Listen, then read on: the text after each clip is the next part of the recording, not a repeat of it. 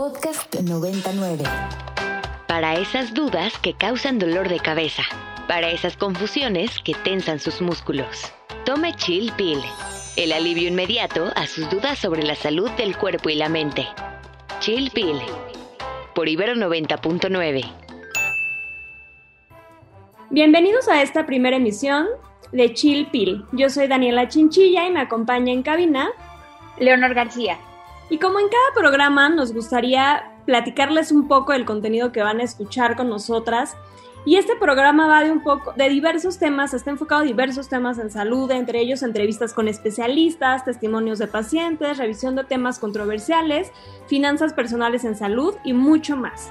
Y podrán estar en contacto con nosotras a través de nuestras redes, eh, en Twitter, en arroba ibero99fm con el hashtag chillpill. Y también pueden comunicarse a nuestro WhatsApp y teléfono en cabina 55 500, 529 25 99. O a nuestro correo electrónico em, que es comunicación arroba ibero99.fm.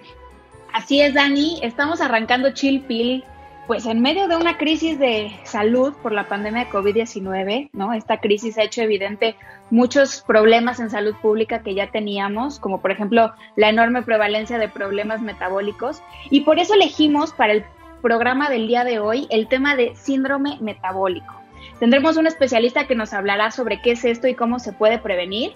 Profundizaremos en ello, pero ahora vamos con la cápsula para tener más información y entrarle al tema. El síndrome metabólico es un conjunto de anormalidades metabólicas consideradas como factor de riesgo para desarrollar enfermedades cardiovasculares y diabetes. El origen de esta enfermedad no es claro, pero se reconoce que es de origen multifactorial y los factores que permiten su desarrollo son genéticos, ambientales y metabólicos. El síndrome metabólico se caracteriza por la presencia simultánea de obesidad abdominal, alteraciones de las grasas en la sangre, como el colesterol y los triglicéridos, alteración en el metabolismo de la glucosa, así como sucede en la enfermedad de diabetes mellitus tipo 2 e hipertensión arterial. Una vez presentes estas alteraciones en el cuerpo, tienen la capacidad de ser la causa de enfermedades más complejas como la diabetes. Es importante mencionar que una vez establecidas las alteraciones en el cuerpo de una persona, es posible que no se identifiquen debido a que no son perceptibles a simple vista, hasta que un médico las diagnostica o evoluciona a una complicación en salud que llama la atención de la persona. Los hábitos no saludables son una de las principales causas del desarrollo del síndrome metabólico, como la mala alimentación, la deficiente actividad física y cada vez más tiempo de sedentarismo en el que vivimos. En México, vivimos una crisis de ausencia de hábitos saludables, lo que ha permitido que aproximadamente 25% de la población adulta presente este padecimiento. El tratamiento de este síndrome se basa en la adopción de estilos de vida saludables, tratamiento médico y sobre todo el manejo del estrés. En este programa se hablará más sobre las causas del síndrome metabólico, la manera de cómo identificarlo y la mejora de los hábitos para prevenir esta enfermedad. Muy bien, Leo, pues así es. Y algo que por lo que decidimos o elegimos este tema para hacer uno de, para hacer el primero de nuestro programa, el tema del síndrome metabólico, es porque es un tema que es poco conocido, no sé tú cómo lo, lo percibas, Leo, pero creo que es poco conocido dentro de la gente de nuestra edad. Eh, normalmente creemos que este tipo de enfermedades eh, se asocian más a gente más grande, no sé, pensamos en nuestros papás, en nuestros abuelos, porque los asociamos con factores de riesgo mucho más grandes que los que percibimos en nosotros mismos. Entonces, creemos que este tema es valioso, es importante que lo hablemos, porque sobre todo ahora en pandemia, como mencionábamos en la cápsula por el sedentarismo y el confinamiento, eh, se, pueden, se puede incrementar el riesgo de presentarlos. Entonces, es por esto que consideramos importante traer este tema, brindar este espacio para traer este tema a la mesa y qué mejor de, eh, de, la mano de nuestros especialistas. Así es, Dani. Eh, el síndrome metabólico, como bien dices, es algo que no hablamos mucho. hablamos quizá más de otro tipo de enfermedades, diabetes, problemas cardiovasculares, pero la antesala a todo esto es el síndrome metabólico y la prevalencia de este es altísima. Eh, se estima que alrededor del 25% es un montón, prácticamente una cuarta parte de la población. Entonces, pues para seguir hablando del tema, vamos a pasar a nuestra sección El consultorio, donde preguntaremos al especialista que tenemos el día de hoy todas las dudas que tenemos. Feliz sin dolor. Feliz sin dolor. Feliz sin dolor todo el día. Venir al consultorio te devuelve la energía. Y el día de hoy nos acompaña en cabina Daniel Illesca Zárate. Él es nutriólogo con estudios en doctorado en nutrición poblacional por el Instituto Nacional de Salud Pública y actualmente es profesor en el Tecnológico de Monterrey, en donde tiene ya seis años colaborando. Bienvenido Daniel, gracias por estar el día de hoy con nosotras. Em, ¿Cómo estás?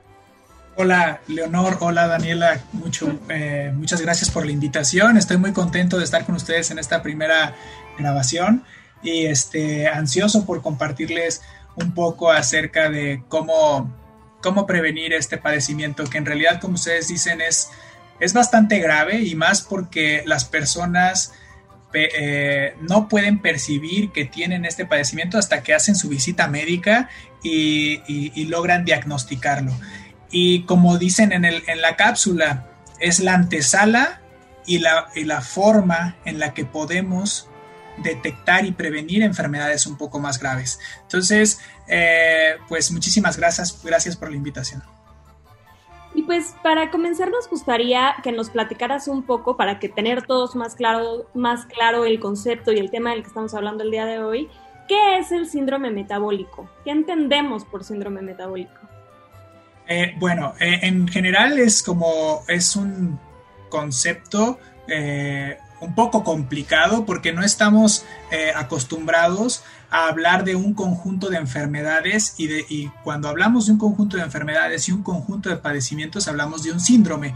Es por eso que se llama síndrome metabólico. Y su segunda palabra, metabólico, pues habla de las características que lo es este. En general son padecimientos metabólicos que no son perceptibles para la persona, pero que afecta su salud. Entonces, hablamos que, el síndrome metabólico entonces es un conjunto de padecimientos eh, que se presentan simultáneamente, es decir, al mismo tiempo en una persona y que estos pueden ser desde obesidad abdominal, es decir, hablar de un abdomen bastante prominente, bastante grande, eh, una alteración en una de las fracciones del colesterol que le llamamos colesterol bueno, que es el HDL, alteración es disminución, y triglicéridos altos, eh, así como también alteraciones en, el metabolismo de la glucosa, como insulina y glucosa. También puede estar presente o no la, hipertensión arterial. En conjunto, todos estos eh, eh, sintomatologías, si una persona presenta tres o más alteraciones en estas, en estas sintomatologías que yo estoy dando, es es candidato o es diagnóstico de síndrome metabólico. Entonces, eh, pues esto parecería bastante complicado de, que una persona eh, lo identifique, porque son condiciones preclínicas, es decir, que no se observan y que a simple vista la persona no se percibe enfermo. Ok, muchas gracias Daniel. Te saluda aquí Leonor García. Oye, ¿y como decíamos hace un momento, pensamos de pronto que esto es una cuestión de gente mayor, de gente de la tercera edad, pero acláranos, ¿a partir de qué edad se puede desarrollar síndrome metabólico?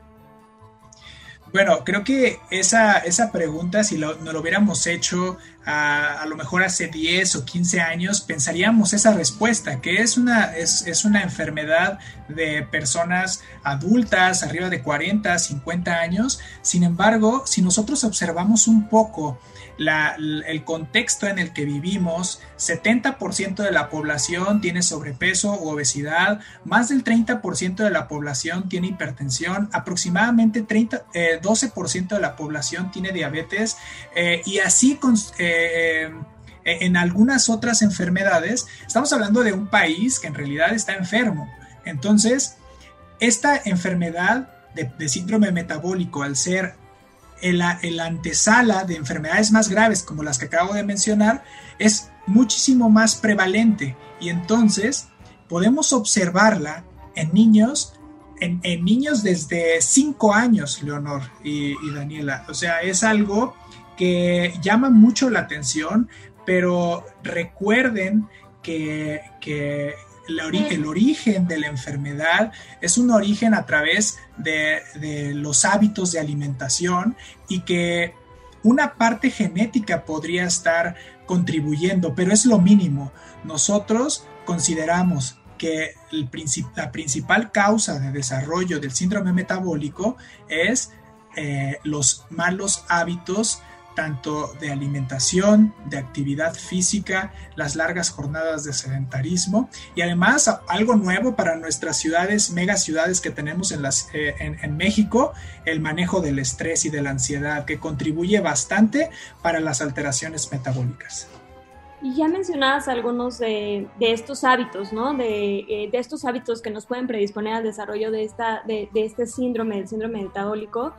Eh, hablabas un poco ya de algunos que creo eh, de pronto forman parte de nuestra cotidianidad y creo que para muchos de nosotros puede resultar complicado identificarlos, dado que al ser hábitos son cosas que hacemos todos los días y que de pronto las hacemos de manera poco consciente. Entonces creo que para nuestra audiencia sería bastante rico que nos dijeras puntualmente cuáles son algunos de los hábitos que pueden resultar no saludables y que valdría la pena puntualizar para poder hacerlos consciente y, por qué no, cambiarlos a largo plazo.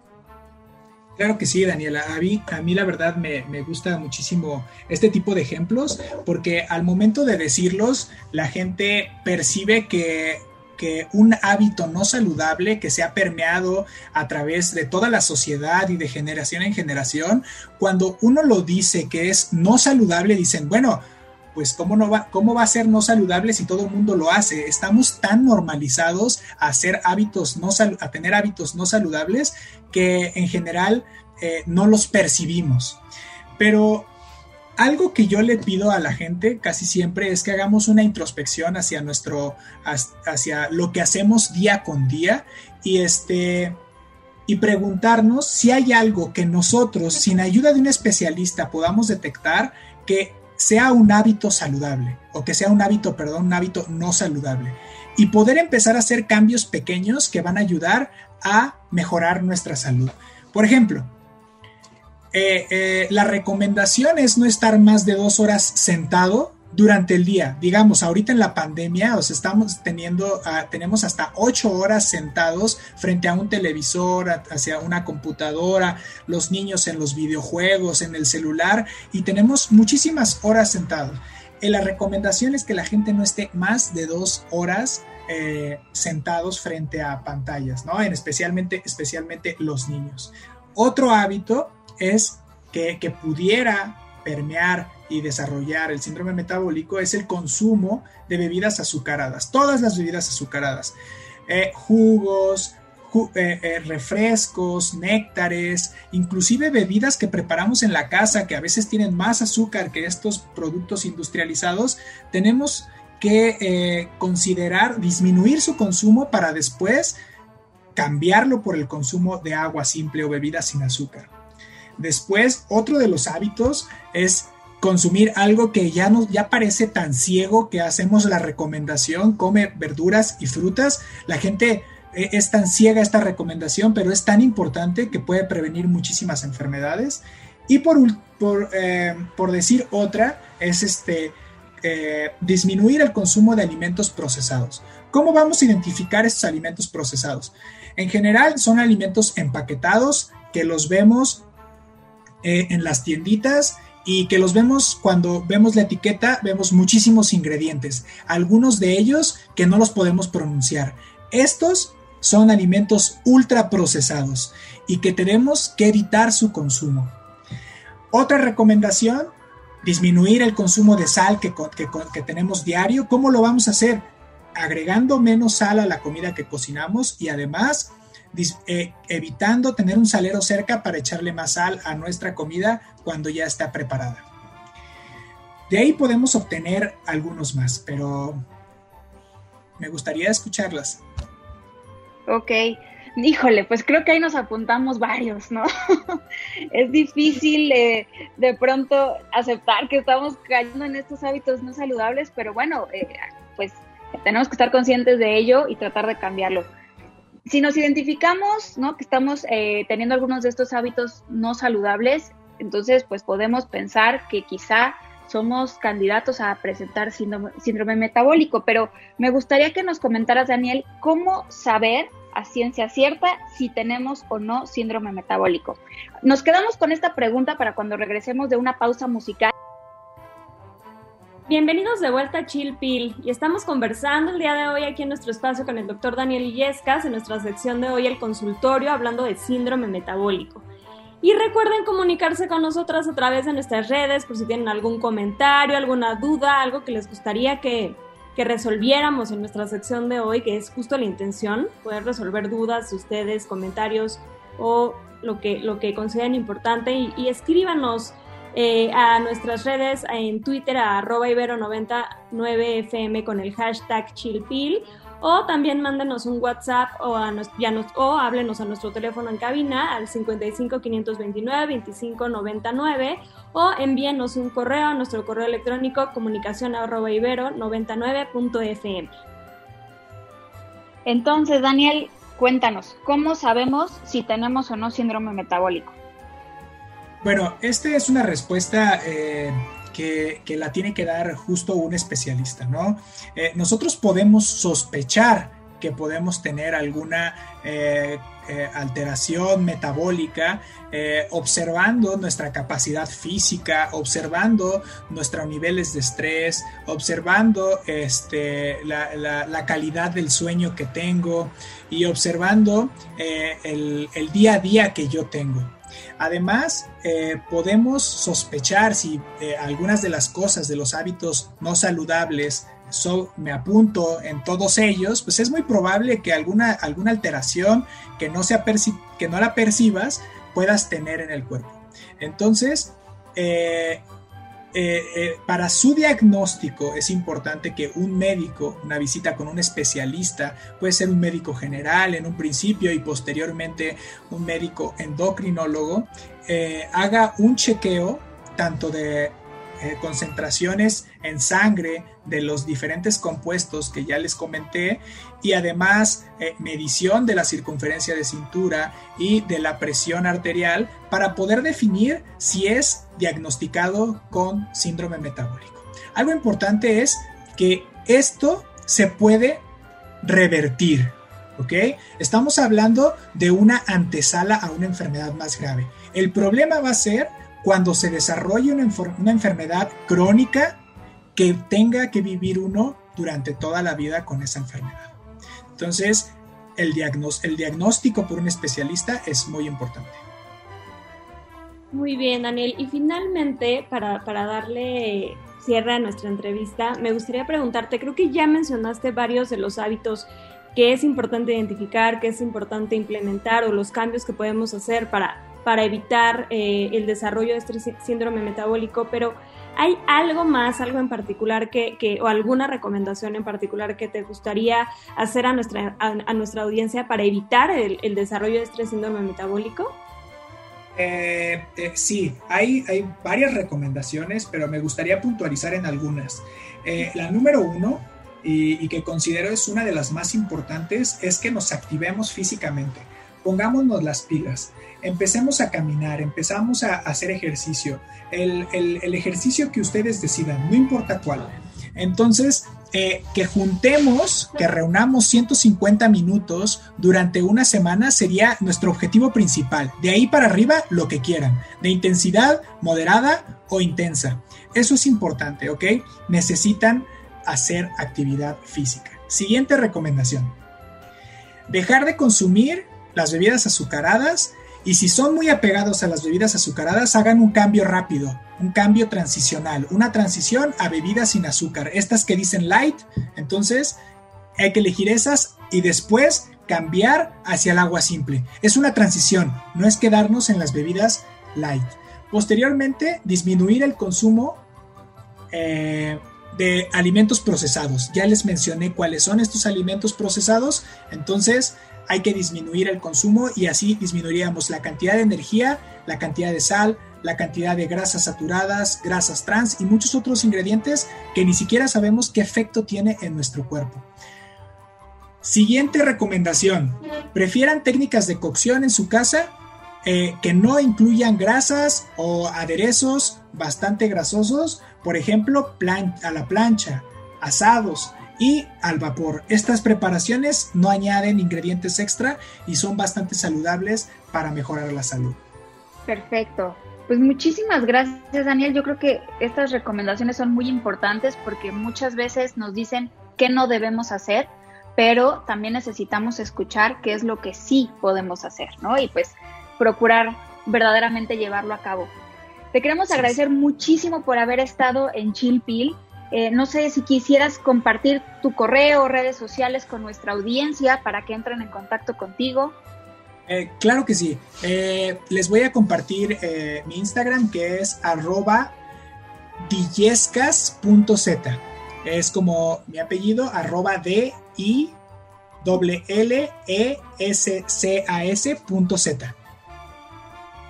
Perfecto, pues muchas gracias de nuevo y muchísimas Así llegamos al final de nuestro programa y muchas gracias a todos nuestros radioescuchas por habernos sintonizado el día de hoy. Yo soy Daniela Chinchilla y me acompaño en cabina Leonor García. Hasta la próxima.